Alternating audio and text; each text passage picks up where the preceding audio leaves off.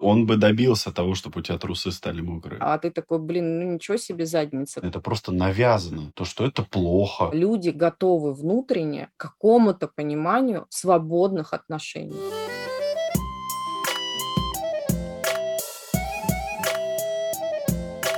Всем привет, это новогодний подкаст «Мы же люди» и его ведущие Маргарита Ясневич и Воронцов Яков. Всем привет. Так, ну что, а, сегодня у нас тема подкаста «Секс по дружбе». Яш, что ты знаешь про секс по дружбе? Расскажи нам. Этот выпуск будет исключение. Пойдем не из детства, а пойдем из взрослости. Ну, потому что обычно секс по дружбе случается во взрослом возрасте. И это прекрасная новость. Давай начнем с дружбы, давай определение. Знаешь, как сказал э, один современный классик, дружба, а вообще нужно ли это понятие, чтобы в лишний раз понять, что друг может быть предателем? Кто, кто этот поэт? Друзья, кто узнал, что это за поэт, пишите, пожалуйста, в комментариях. И Яков вам пришлет денег. Кстати, вот дружба и любовь для меня, они как-то тесно связаны. Я, например, могу сказать, что я люблю своих друзей. Соответственно, определение можно дать похожее, что для меня друзья — это люди, с которыми у меня сходятся какие-то жизненные ценности, раз. С этими людьми я себя чувствую безопасно, два нас связывает что-то такое общее. Да, я сейчас не про интересы, я про какую-то историю, потому что вот сегодня буквально в процессе терапии с клиентом про друзей тоже что-то начали говорить. И вот он говорит, а как я, собственно, вообще с другом познакомился, и начинает рассказывать какую-то там жесткую историю. Драка какая-то у них была в подростковом возрасте, когда это было модно двор на двор драться. И в одной из этих потасовок они вот с этим парнем, не буду называть имя, как-то вот скорешились, что типа они на каждую встречу стрелку ходили там и вот все такое. И у них, у двух парней, есть вот это общее воспоминание, которое их связывает. Поэтому третьим пунктом, что должна быть какая-то история, которая вас связывает. Ну, может быть, ты что-то свое дополнишь. В этом дружба действительно очень пересекается с любовью. И, конечно же, мы любим своих друзей, но не со всеми из них возможен секс. Для того, чтобы, как по мне, состоялся секс по дружбе, необходимо еще добавить компонент страсть. Это мое личное мнение. Не заниматься сексом с другом возможно, а заниматься сексом с другом возможно только в том случае, если есть страсть. И вот помнишь, когда мы писали первый подкаст, мы говорили, что секс без влюбленности, ну, это какая-то странная история. Здесь же нужно исключить как будто бы компонент влюбленности. Смотрите, на этом моменте у Маргариты оголилось плечо. Меня никто, кроме тебя, не видит. Давайте уже раскроем все карты. Вообще-то в начале Яков сидел вообще обнаженный. Возможно, я не знаю, я просто вижу только плечи и голову. Но сейчас он сидит на пляже в одеяле, чтобы вы понимали, на пляже в одеяле, пока мы тут мерзнем в снегах. Ну, тема такая страстная, поэтому нужно соответствовать. Я, кстати, убрала оголенное плечо, чтобы никого не смущать. Расскажи, чем для тебя отличается влюбленность от страсти? Итак, влюбленность все-таки для меня она больше про то, когда люди не дружат. То есть у них не было еще дружбы. Это я из своего опыта говорю, потому что у меня есть некое количество друзей мужского пола. Я в основном гетеросексуальна, поэтому я делаю на этом акцент. С друзьями, которых я знаю давно, мне секса совершенно не хочется. Как бы я слишком их, что ли, хорошо знаю. Если говорить обо мне конкретно, да. У меня есть друг, я с ним дружу много лет, со школы. И внешне мой друг мне кажется привлекательным. Я к нему отношусь э, как к брату, я не могу к нему по-другому относиться. Мне проще, чтобы меня стошнило лишний раз, чем я буду что-то в его сторону такое думать. Остальные друзья, два человека, которые имеются мужского пола, не являются для меня привлекательными внешне. Так, если мы говорим о длительных отношениях, которых люди договариваются о сексе, то для меня это возможно, если бы я испытывала страсть к человеку. Но из-за того, что у меня нет вот этой вот сексуальной притягательности к какому-то из своих друзей, я этот э, вариант не рассматриваю вообще. А влюбленность для меня возможно с человеком, когда я его узнаю, и там появляется какая-то история про то, что я там чего-то не знаю и чего-то хочу познать. А мы говорим о том, что в дружбе существующей энное количество времени, не два часа, понимаешь, не три дня, должна образоваться некая история про то, что люди решили заняться сексом. Я бы назвала такое, типа, дружба с привилегиями. То есть, э, когда мы, два друга, 40 лет знакомы, по каким-то причинам понятным нам, вводим эту привилегию, в которой, в общем-то, мы занимаемся сексом. Для меня эта концепция привилегий мне не подходит. Но это не значит, что другим людям с этим как-то могло бы быть плохо. Мы же не только о себе говорим. Если у нас не было таких кейсов в жизни, это же не значит, что у других людей их не было. Окей. Из этого можно вывести, что между друзьями должна вспыхнуть страсть. Вопрос, почему она не вспыхнула сразу же, а вспыхнула через какое-то энное количество времени? Как такое возможно? Если мы идем через а, призму обязательной страсти, а я все еще думаю, что не все люди через нее идут, то я думаю, что это, возможно, какие-то обстоятельства жизненные, Представь себе, что у тебя есть какая-то старая подруга, которую ты знаешь с детства. Ты прям с ней вообще в десны дружишь. И вот э, соло, у тебя нету партнера, а она, например, была замужем и разводится с мужем, звонит тебе и по-дружески тебе говорит, я страдаю, не могу, вообще пошли в клуб со мной. И подбухивает там. Понимаешь? А ты вдруг тоже решил, что а почему бы и не выпить? И вы вдвоем подбухиваете. И почему-то вдруг, господи, какие у него усы, дай подергаю. А ты такой, блин, ну ничего себе задница. Понимаешь, у меня история грустная. Пока я была соло, а мой лучший друг был уже женат, когда он ссорился с женой, я была вторым пилотом в клубе, чтобы ты понимал. Но это не тот человек, у которого задница клевая, то есть это не он. Это тот человек, который отслеживает, куда смотрит первый пилот и в состоянии сильного алкогольного опьянения, будучи трезвым, вывозит его куда-нибудь в безопасное место. Хорошо. Это отягчающие такие обстоятельства, оба под алкоголем. То есть это нужно заранее понимать, что такой исход возможен был. Вообще я, знаешь, сторонник того, что если оба человека подбуханы, то у них вероятность того, что между ними будет интим, бесконечно стремится к 100%. Я вот эти вот э, бесконечно не стремящиеся там 0,00001% оставляю на какое-то чудо. Я только рад, если я ошибаюсь. Но как показывает практика, когда один пьяный человек, у него сексуальная расторможенность да, происходит, это факт, что люди под алкоголем становятся более раскрепощенные. А если мы видим, что два человека под алкоголем, они оба становятся более раскрепощенные. Почему бы им, например, не заняться сексом и потом, так знаешь, типа не списать это на то, что, ой, да, это было там под алкоголем. Давай разберем другую ситуацию. То есть под алкоголем понятно, что это может быть даже и не с другом. Это даже, знаешь, вам повезло, если у вас с другом это случилось. Как вот происходит с другом секс? И если оба трезвые. Их закрыли в комнате на 7 дней. Да, и у них при этом равно высокая сексуальная конституция. Потому что если их закрыли, а они с низкой сексуальной конституцией, то они, в принципе, могут заняться чем-то более интересным. Не, знаешь, сейчас же есть такая тема, там, 7 дней молчания. То есть э, два человека с низкой сексуальной конституцией, если их закрыть на 7 дней, они какой-то новый опыт получат экзистенциальный.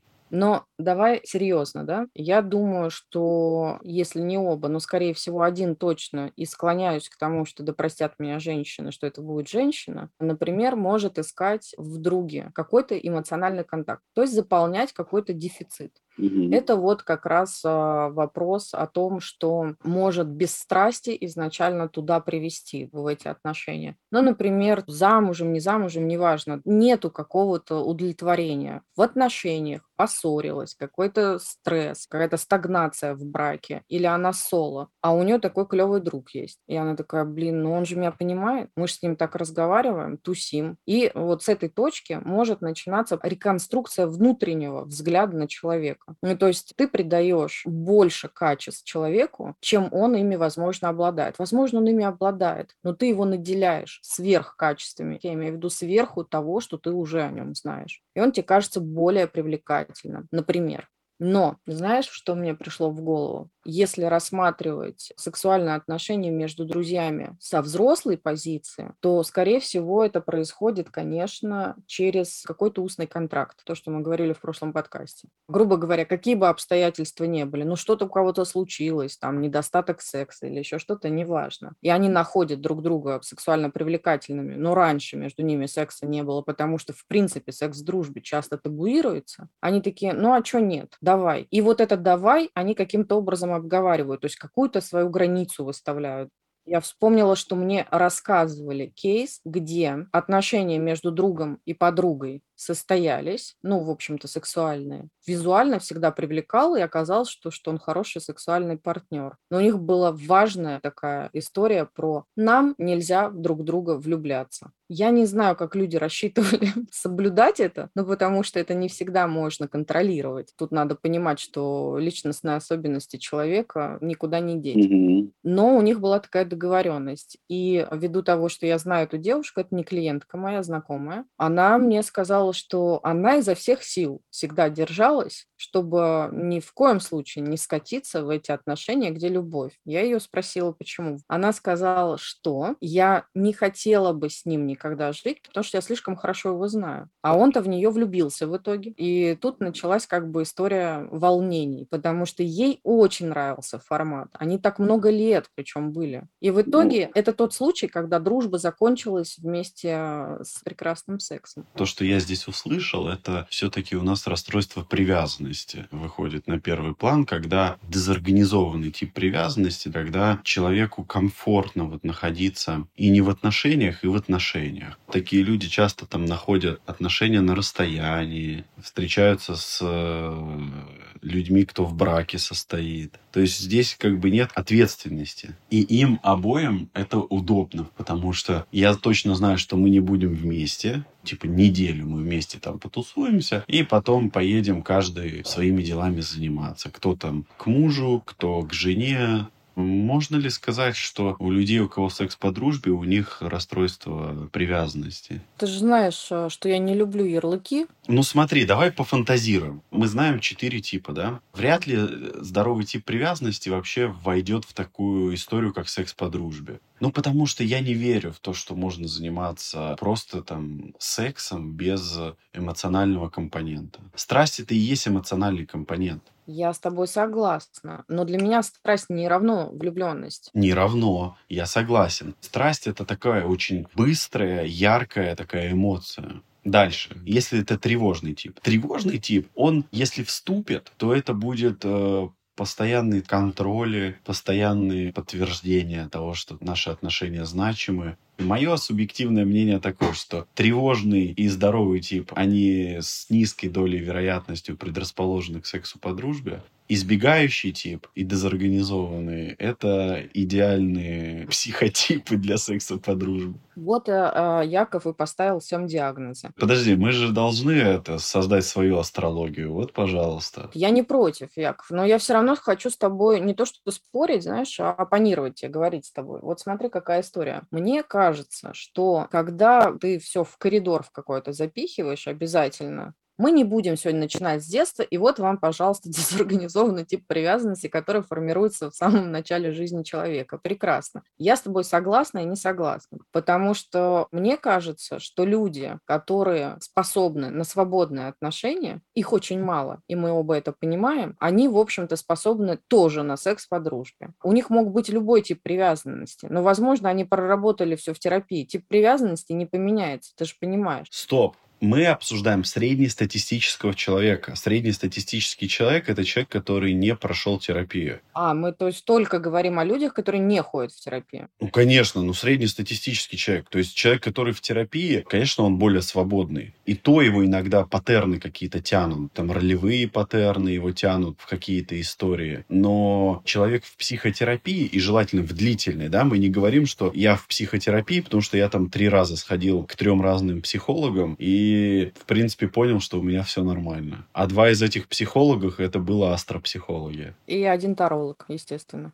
Я имею в виду, что среднестатистический человек в России, ну что, среднестатистический человек в России имеет хотя бы год терапии за плечами, да я не поверю. давай, я с тобой согласна. Вот с точки зрения, с той, которой ты смотришь, абсолютная да. Но давай переместимся в ситуации, потому что люди чаще всего не знают про то, какой у них тип привязанности, что там у них организовалось, дезорганизовалось, надежное. Базовое доверие к миру, им неизвестны эти параметры, неизвестно, о чем мы говорим и так далее. Вот ты предполагаешь, что человек, который о себе думает, что, например, я одна, у меня никого нет, ну и, в принципе, я тут строю карьеру, и мне, по сути, не очень-то хотелось бы кого-то искать, но у меня есть очень клевый дружище, и я вот хочу с ним, например, завязать сексуальные отношения, дружба с привилегиями. То есть я буду с ним заниматься сексом, мы продолжим дружить, это не напрягающе, я себе продолжаю делать карьеру, остаюсь соло, и мне не нужны обязательства. Не надо мне рассказывать сейчас снова про тип привязанности этой женщины. Не надо, все понятно. Но вот конкретно ты допускаешь, что это возможно? Мне тяжело здесь не скатиться в хронологический порядок с точки зрения того, что как человек развивался. То есть человек так устроен, что каждое почти наше действие направлено на удовлетворение потребностей каких-то. И если я один, мне, например, невыносимо одиночество. И поэтому я вступаю в такие хаотичные половые связи.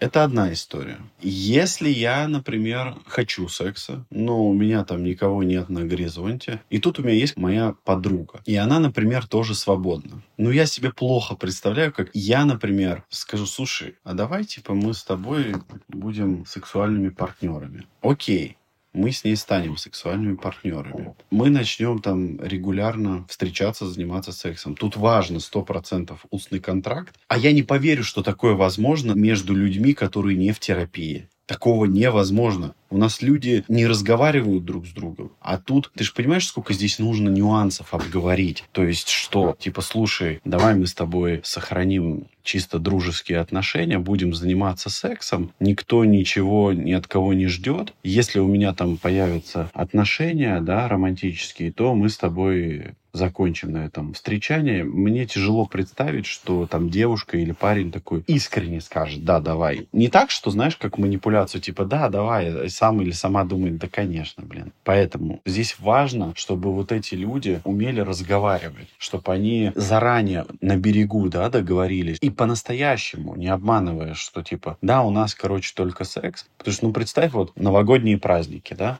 я там условно встречаю, допустим, один, и моя подруга там одна встречает. И вот мы решаем, говорю, слушай, тебе не с кем встречать, и мне не с кем встречать, а давай это вместе встретим Новый год. Конечно же, с привилегиями, в общем, с сексом. И вот люди эти, получается, они встречаются 31 декабря, празднуют вместе, все, у них случается секс. И до 10 числа, скорее всего, января, они будут тусоваться вместе. Если они на берегу не обсудят вот это вот все сразу, то там большая доля вероятности, что кто-то из них влюбится. Это может быть невзаимным, и потом это будет боль. Вот сейчас согласна.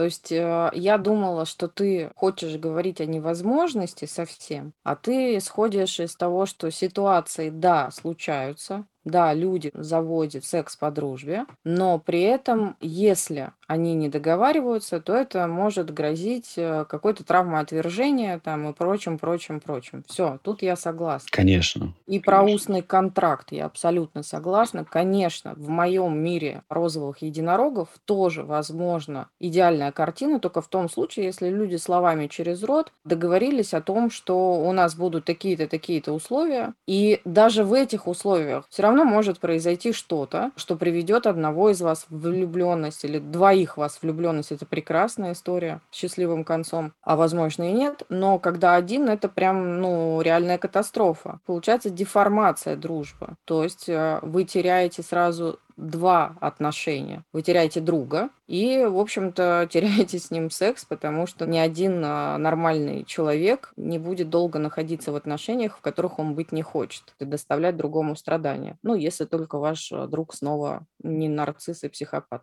Но опять же, знаешь, если представлять себе какой-то идеальный мир, то в принципе я допускаю то, что ничего в этом вроде как плохого нету в сексе по дружбе. Ну, мы, правда, не даем здесь оценок, но я на себя пытаюсь примерить. Если мы оба достигли каких-то историй про то, что мы соблюдаем и что мы не соблюдаем, то есть мы расставляем границы, границы наших взаимоотношений. Правильно? Да, Но ты знаешь, чего я вижу? Вот мне может кажется, когда у людей отношения построенные не через дружбу, а через какое-то знакомство, флирт и бла-бла-бла, ну вот эта вся история про влюбленность, то они, когда между ними есть секс, какая-то близость, и даже они могут переходить в какие-то дружеские отношения, они могут говорить, понимаешь, о чем я, да? Они говорят друг с другом. А вот представить себе то, что даже договорившись на берегу со своим каким-то старым другом, которого я знаю много лет, о том, что у нас с ним вдруг появляются сексуальные отношения вот с такими-то условиями, я не буду с ним говорить о сексе. То есть у меня все равно будет барьер. Я про себя сейчас говорю. То есть я, может быть, буду с ним заниматься сексом, ну там... Привилегиями будешь заниматься с ним. Да, буду заниматься но поговорить там о том, а, в общем-то, из чего состоит секс и как бы мне хотелось, я не стану. Это знаешь, как я вижу твою идеальную картинку? Я, конечно, по-своему интерпретирую, но просто для меня это невозможно. То есть мне важно, чтобы все сводилось не просто там к механическим каким-то фрикциям, да, движения туда-сюда, а чтобы какой-то еще эмоциональная вовлеченность была. Чтобы действительно после того, как секс закончился, это для вас не было вот такой вот, типа, финальной точкой, что вот апофеоз наших отношений, мы переспали. Ну, собственно, теперь будем так делать согласно расписанию. А расписание мы сверяем согласно нашей половой конституции, и мне удобен там формат раз там в столько-то дней. Подпись свою ставьте и до свидания. Мне важно, что секс это как просто какая-то одна из э, ступеней развития ваших, даже если мы берем дружеские отношения. Хотя я честно вот говорю, я не верю в то, что можно по дружбе сексом заниматься, будучи без терапии. Я тебе больше скажу, я не верю, что можно, не деформируя дружеские отношения, заниматься сексом, даже пройдя терапию. Для меня это вообще концепция незаходящая. Я могу себе представить картину, что я познакомилась с каким-то человеком, у меня была какая-то к нему страсть, влюбленность, там, я не знаю, что-то, да, и был с ним какой-то секс, и потом я начала с ним дружить, да. Если какой-то был секс, а если был хороший секс? Нет, и хорошо, давай так. Все то же самое и хороший секс, я могу с ним дальше дружить. То есть я, например, понимаю, что у меня не настолько захлестывают эмоции, у меня эмоциональные вот эти вот истории про влюбленность, именно вот то, что люди называют какой-то вот итальянская драма, вот эта страсть, это вообще не очень обо мне. Я романтичный человек, но немного как это из времен Пушкина. Вот у меня там что-то там такое внутри поэтическое состояние, которое, может, к сожалению, может, к счастью, я достаточно неплохо контролирую. Возможно, я никогда сильно прям вот так вот, чтобы с головой не влюблялась, или это было со мной всего однажды в какой-то глубокой юности. А так в целом, ну, у меня не бывает такого, чтобы я прям сидела и годами что-то думала там об одном человеке. Безответная любовь – это вообще не ко мне. И поэтому я из себя, из своей личности предполагаю, что познакомиться, получить удовольствие, влюбиться, испытать страсть, считать человека привлекательным, и потом, исходя из узнавания, дружить с ним я могу. То есть могу развить с ним отношения условно там в какие-то партнерские отношения, там в любовь, да, там и так далее. Могу перейти в дружбу, если нам обоим это не нужно. То есть, понимаешь, да, если нам обоим не нужна какая-то там совместная бытовуха там и вот это вот все, то я предполагаю, что дружба у меня с таким человеком возможна. А вот наоборот, Яш, я представить себе не могу. Ну, серьезно. Если я даже договорюсь с каким-то своим другом о каких-то привилегиях, для меня это какая-то искусственная история. Что я делаю? Ради безопасности, чтобы от случайных э, связей не подхватить какую-то болезнь или что? Окей, даже если у меня свободный взгляд на жизнь, да, если я принимаю свою внутреннюю свободу выбора сексуальных партнеров и вообще вся такая за полиаморию. Ну, тогда тоже непонятно, зачем мне в этой концепции друг. Есть же презервативы, в конце концов, если уж так сильно боишься. Из личности я на это смотреть не могу. Но и отстраняясь от своей личности, я, в принципе, могу что-то пытаться гипотезировать. Знаешь, вот, в общем, какая у меня мысль сейчас пришла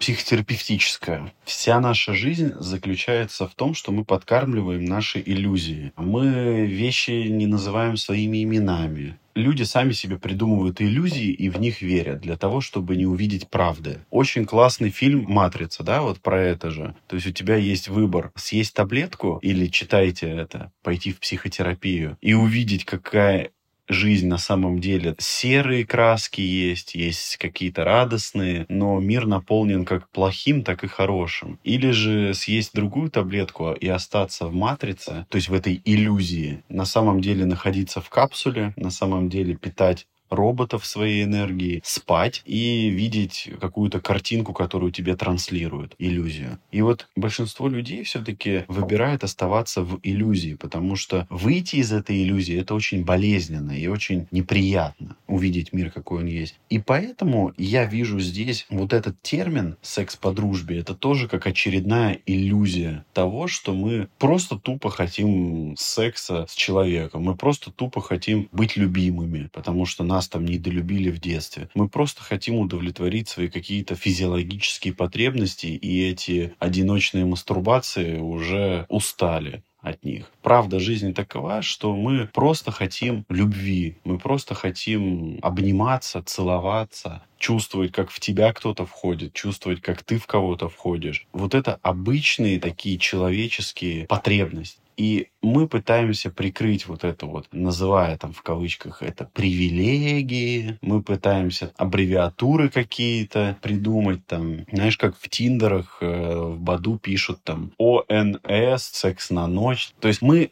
все пытаемся как-то завуалировать. И потом мы удивляемся, а почему нас не понимают. И вот здесь я вижу все-таки то, что это очередная вот наша такая жизненная иллюзия, которую мы поддерживаем ради того, чтобы не видеть правды. А правда-то она не такая уж и страшная, это просто навязано. То, что это плохо, что человек там не должен вести себя там как животное и хотеть. Но если человеку хочется условно там заниматься сексом с этим человеком, ничего в этом плохого. Просто плохо, если он его насильно принудил к этому. Это плохо. Это уголовная ответственность. А если это по обоюдному согласию произошло, я в этом ничего такого не вижу. Я с тобой согласна во всем причем. Мне кажется, что это действительно такая иллюзия. Вот ты пока говоришь, а ты меня все время отправляешь в какой-то космос, потому что как просто взять и пойти договариваться? На это действительно должны быть причины. То есть я в любом случае что-то прикрываю, какой-то свой дефицит, и иду там не куда-то, да, а искать себе партнера для секса, а именно вот с другом мне обязательно нужно ради как будто бы безопасности, ради как будто бы еще чего-то, завести с ним какие-то вот такие сексуальные отношения. И более того, ты прав в том, что когда ты э, без какой-то истории про страсть, да, и про влюбленность, ну и вообще вот про всю эту попытку получить удовольствие эмоционального спектра, вступаешь в эти отношения, ты должен понимать, что и другой человек такой же. Если мы оба какие-то там очень полиаморные и при этом дружим, ну то есть мы двое такие, знаешь, клевые, отбитые ребята, ну секс и секс как бы и так далее. То есть у нас прям равные разное отношение к каким-то жизненным ценностям, то тогда, да, возможно, вот в этом варианте вот этим ребятам классно. Они будут продолжать дружить, там, не дружить. Ну, то есть не больно, все хорошо,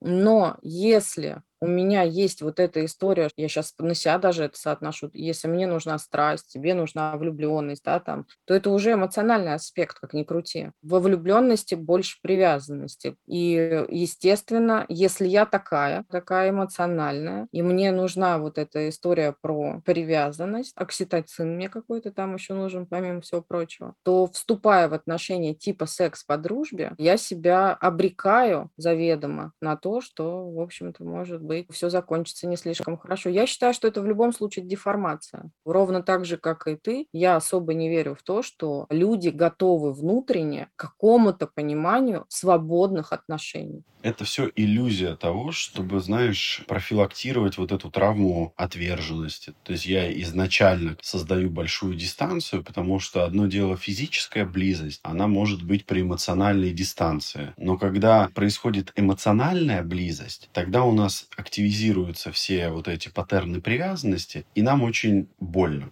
И получается, что мы таким образом как бы стимулируем иллюзию того, что да не, это у нас там просто секс. Все равно. Человек так устроен, что какой-то эмоциональный компонент там активизируется. То есть мы с тобой как будто бы говорим о том, что секс по дружбе все-таки, если и возможен, то там открытость отношений должна быть, да? То есть мы должны быть какими-то супер открытыми по отношению к друг другу, супер проработанными какими-то невероятно вообще совершенно. И еще уметь какие-то там границы выставлять, о чем-то договариваться. Ты когда сказал про иллюзии, вот мне сейчас, знаешь, что подумалось. Когда люди договариваются, например, как моя вот эта знакомая, а давай мы не будем просто в друг друга влюбляться, но это договор вообще ни о чем. В смысле? А если вы влюбитесь? Мне кажется, если вы уж идете договариваться про какой-то вам там секс по дружбе очень нужен, да, то вы договариваетесь не только о том, что у вас там влюбленности не будет. Это невозможно об этом, ну, предсказать это на будущее. Вы лучше договоритесь о том, что вы будете делать, если у одного из вас будет влюбленность. Потому что да. влюбленность обоих это не проблема. А влюбленность одного это будет большая проблема. Угу. И вот здесь мы говорим про разные позиции, да, то есть когда люди вступают из такой вот детской позиции, да, то есть я хочу сказать о том, что в секс по дружбе преимущественно тянет из нашей травмы какой-то. И если вы вступаете просто вот так вот спонтанно в этот секс по дружбе, ну, скорее всего, вы просто заложник своей травмы. А если вы вступаете из взрослой позиции, где вы обговариваете почти все нюансы, и тут сразу же слушатели скажут, ё, так это вообще не интересно. Так вот, про это-то и речь, что здесь спонтанности не может быть в сексе по дружбе. Потому что спонтанность может быть пристрастие, а в сексе по дружбе изначально к другу не может быть телесного влечения. Оно может быть у кого-то у одного. И вот, пожалуйста, вы попали в свою травму. То есть вы изначально влюбляетесь в того, кто вас отвергнет. Потому что друг, ну, с другом не может заниматься сексом. А вы, если один влюбились, то значит это и есть ваш паттерн отверженности. И получается, что редко мы можем встретить вот этот момент, когда в секс по дружбе подписываются вот эти два взрослых. Это должны быть четкие границы, договор, да, должен быть. И там уже нет вот этого вот места спонтанности. Кто-то скажет, что это скучно. Но зато это максимально безопасно, потому что таким образом мы профилактируем вот эту ретравматизацию, травму отверженности, ревность. Окей, если вы оба влюбитесь. А то, что вот Марго упомянула, а если один влюбится, это же все, это же катастрофа. То есть этому человеку, кто влюбится, либо придется скрывать это бесконечно, завуалировать, да, и подстраиваться под потребности другого человека, зная, что он просто с тобой занимается сексом, а ты-то чувствуешь к нему что-то, к этому человеку, и тебе уже становится неприятно, что тебя просто используют как сексуальный объект. Хотя у вас, блин, договоренности. Мы просто тупо занимаемся сексом, потому что нас это устраивает. Но вы не обговорили, что делать, если кто-то влюбится, и поэтому претензий-то нет. Но вы уже начинаете как человек чувствовать что-то другое, потому что вам уже начинает не нравиться, почему этот человек просто со мной занимается сексом и ни разу там не сделал там подарок какой-нибудь. И получается, что изначально вы создали иллюзию того, что у вас все будет хорошо, потому что вы, цитата, договорились не влюбляться влюбляться, да, но сердце-то не прикажешь. И вот все, произошло кто-то влюбился. И там уже начинаются претензии, и все, и там уже отношения ваши, вот эти дружеские, в кавычках, развалятся. Либо один будет всю дорогу терпеть, переступая через свои потребности. И тогда вот вопрос, как психотерапевта, а где в вашей жизни уже было подобное, что вы пренебрегали своими потребностями в угоду кому-то? И вот, пожалуйста, увидим, что вы в эти отношения вступили, опять же, из э, каких-то травматичных побуждений. Соглашусь на сто процентов. Итак, я хочу сказать, что мне кажется, что все-таки полноценные отношения между друзьями, носящие сексуальный характер, если дружба была до секса, маловероятно без какой-либо деформации абсолютно. Отношения сексуального характера, которые начались раньше, чем дружба, и превратились в дружбу, как по мне, вполне себе возможно, почему нет. Просто люди решили не быть вместе, но как личности друг друга устраивают. Отношения, где какие-то истории происходят про, знаешь, вот эти вот... У нас была шутка с другом когда-то, когда мы еще в школе учились, что если мы до 40 лет не женимся, не выйдем замуж, ну, не будет у нас никаких партнеров, то давай там поженимся там или что-то такое. Ну, нам было по 13 лет. Вот сейчас даже представляя себе себя соло и его соло, и мы такие решили пожениться, для меня это все равно смешно. Вот серьезно, меня это вызывает улыбку. Я не могу, серьезно, не могу об этом даже думать. В моей картине мира это просто невозможно. Мне кажется, что я бы хохотала до мокрых трусов, простите. Ну, то есть он бы добился того, чтобы у тебя трусы стали мокрые. Да, ну только не тем образом, совершенно верно. Да ладно. Запасной вариант, там, где сидит человек типа на скамейке запасных, да, у друг друга они сидят, пока, в общем-то, не рассосутся их соло-отношения. Ну, знаешь, такое, мне кажется, возможно. Вот если переносить наш детский опыт с моим другом, когда мы там в 13 лет об этом договаривались, на какую-то взрослую жизнь, и представить, что это действительно между людьми происходит, что они договариваются так во взрослом возрасте, то тут как раз мы приходим в историю того, когда вот эти все договоренности могут превратиться в какую-то там влюбленность одного. Мне кажется, это абсолютно какая-то не очень нормальная, деформированная история, в которую я бы не рекомендовала идти вообще все-таки большинство таких отношений, секс по дружбе, они обречены. Конечно, я смотрела кино, конечно, я читала книги, конечно, я где-то слышала, что у меня есть друг, у нас с ним есть секс, и все равно у нас дружба. Кто-то врет, ребят. Да врет, конечно. У меня тоже, вот знаешь, есть в терапии там люди, и я говорю, ну это вранье. И мы начинаем брать какие-то факты, и человек говорит, а, ну да, кстати, что-то как-то не сходится требования становятся как в отношениях. Знаешь, вот это начинается там мониторинг страницы, а с кем ты пошел туда-то, а что у тебя кто-то появился, почему мы меньше стали видеться. А потом представь себе ситуацию. Они вступили в такие отношения, окей, договорились там о чем-то, у них там какой-то контракт. И потом все-таки происходит эта история про то, что один из партнеров, дружеско-сексуальных, находит себе действительно девушку, парня, неважно. И вот ты очень правильные вещи говоришь. Человек, который находится по ту сторону, который не вступает в отношения, а сидит и ждет какого-то нового секса, якобы, вот эта вот э, фрустрация, в котором погружается, и он сам этого захотел, он этого не понимает, что он сам туда себя завел. И даже если он потом приходит к тебе на терапию, ко мне, неважно, кому угодно, он же не приносит то, что... Короче, дурацкая история произошла со мной, потому что было не надо так делать. Нет, знаешь, что он будет рассказывать? Мы договорились, понимаете, договорились. Понимаешь, он будет тебе рассказывать какую-то историю, вот эту вот печальную своей жизни, в которой будет фигурировать вот эта тема про то, что а он такая скотина или она такая скотина, нашла себе кого-то, нашел себе кого-то другого этот человек. Он даже не будет видеть в своем рассказе вот этой вот настоящей канвы того, что он сейчас сам себе противоречит. И это называется иллюзия намного же действительно приятнее жить в иллюзии. Я не говорю, что это лучше, я говорю приятнее, что так жить. Потому что ты живешь и не видишь многих правд не видишь того, что на самом деле просто партнер тобой пользуется. Это же звучит как-то не очень, но это правда.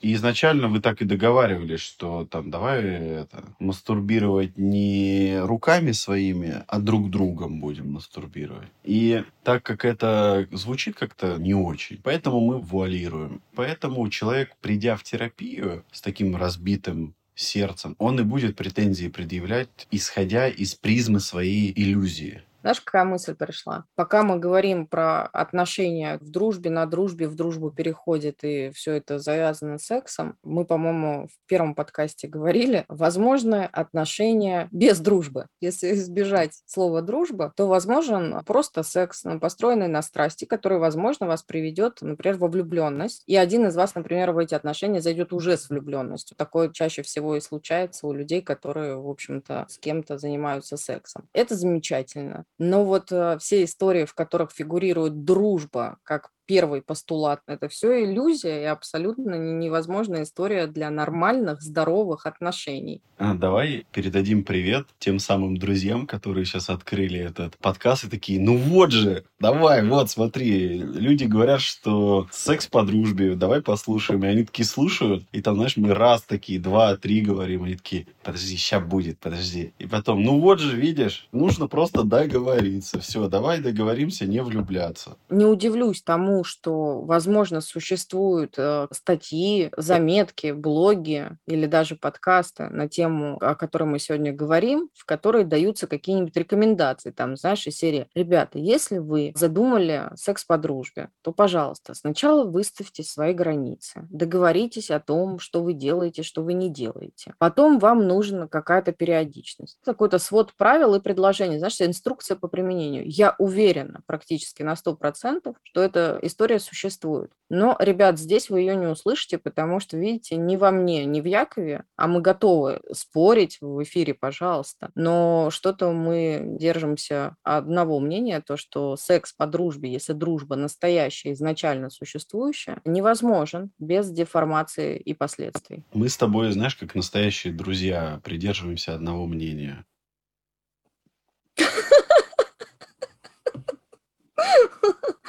Да, вот это надо вырезать.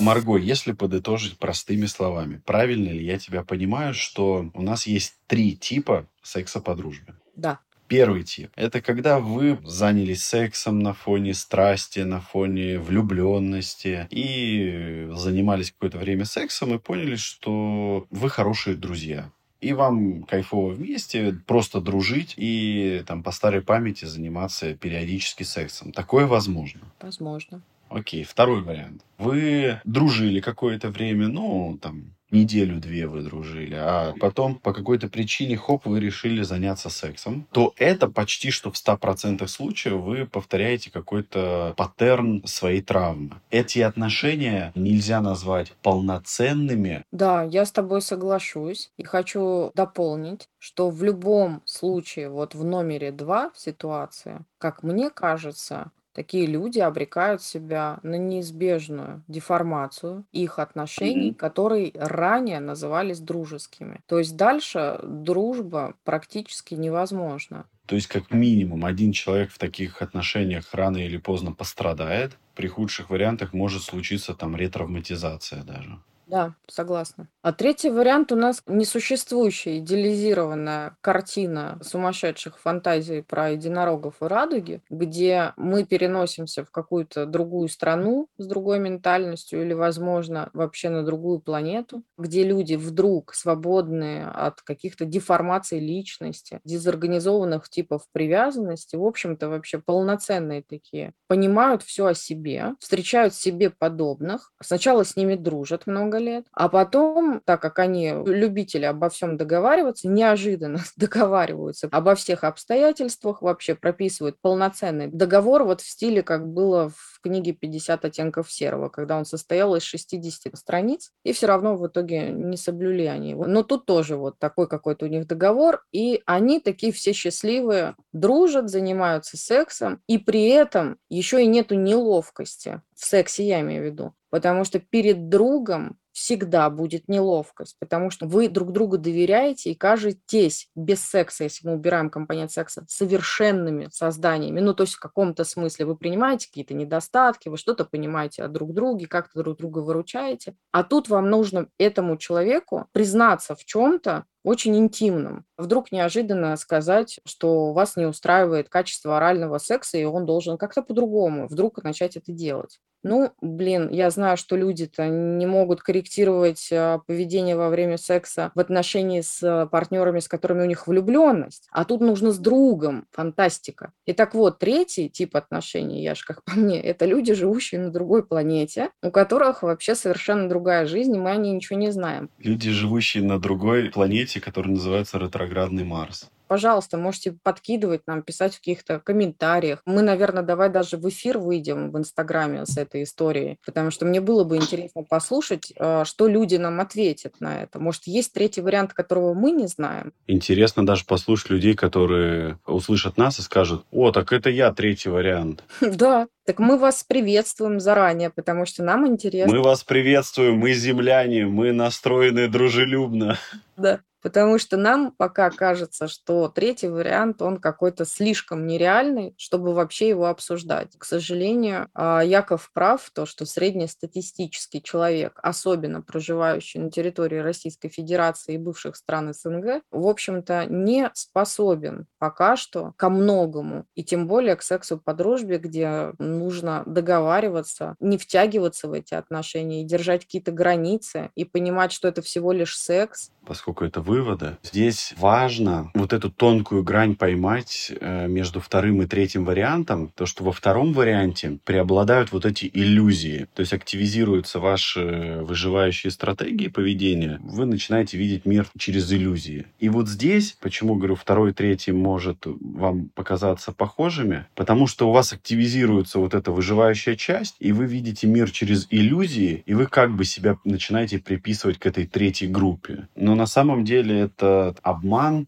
Скорее всего, вы просто заложник этой иллюзии. Если вдруг вы про себя решили, что вы готовы к отношениям со старым каким-то своим близким другом, подругой, неважно, я бы на вашем месте хотя бы в краткосрочную терапию бы сходила, конкретно этот кейс разобрать, чтобы вам показали действительно, возможно это, готовы вы к этому, или все-таки Яков прав, и это иллюзия. Потому что многие люди идут как раз э, иллюзорно, там что-то предполагая, что сейчас просто будет все нормально. Там безопасно, Василия я знаю давно, парень хороший, я пошла. И люди такие говорят, да я думаю, это они ошибаются, что-то они там сидят, вот эти мы же люди наболтали. В нашем случае это вообще все по-другому будет. И потом спойлер, через э, пару месяцев или через пару лет вы все равно придете в психотерапию, но уже с своим «я» расколотым. Я с тобой согласна, и более того, я скажу, что, конечно, не через пару лет, может быть, и не через два месяца, и человек, может, вообще не придет никогда в терапию. Давай так, совершенно точно, 99% из 100 вас ждет э, разочарование. Очень много факторов, влияющих на то, что это невозможно. Начиная от вашего детства, о котором говорил Яша, заканчивая социокультурными влияниями на личность, ментальность никуда не деть. И если вы в отношениях с партнером не другом. Думаете, что он должен угадывать ваши желания, должен дарить вам подарки. Это какой первый или второй подкаст у нас был? Вот об этом говорили, да. Но если есть эти должествования, которые вы посылаете в партнера, то вступая как будто бы в дружеских отношениях только в секс, где нету таких обязательств, вы сильно ошибаетесь. Рано или поздно вы начнете ждать от человека того же самого, потому что этот паттерн никуда не деть. Ты говорил, что а как же цветы, да? А что всем подарки на Новый год, а мне нет? Все это проснется просто позже. Сначала mm-hmm. будет какая-то история про эйфорию, нам удалось, а вот сейчас мы скажем этим ребятам то, что они не правы, и мы как раз третий вариант. Но пройдет время, никакого третьего варианта радостного, к сожалению, не будет. Ну дай бог всем, конечно, радостного варианта. Но радостный вариант, как по мне, только один. Если вы друг друга влюбитесь. Все. Больше ничего невозможно. Знаешь, как у Олдоса Хаксли есть такая... Нет, это Орел вроде написал. «Скотный двор». Там был такой персонаж, старый осел такой. Там свиньи лоббировали, да, за всякую такую популистическую движуху. И этот старый ослик всегда говорил такую фразу «поживем, увидим». А я уже пожил столько и знаю, что это все замануха, что все это фигня. Кто не читал и боится спойлеров, здесь можете выключать. А лошадь э, топила там, и работала много. В итоге чем все закончилось? Старый ослик был прав, а лошадь доработалась до такого, что погибла, ее на скотобойню отвезли, да, никому она не нужна была. Поэтому вот здесь я, как этот э, старый ослик, могу сказать, что если вы считаете, что вы третий вариант, ну, поживем, увидим. Дай бог. И вы заметите то, что впервые мужчина, психотерапевт, буквально в прямом эфире называет себя ослом и не испытывает от этого никакого дискомфорта. Старым ослом. Да,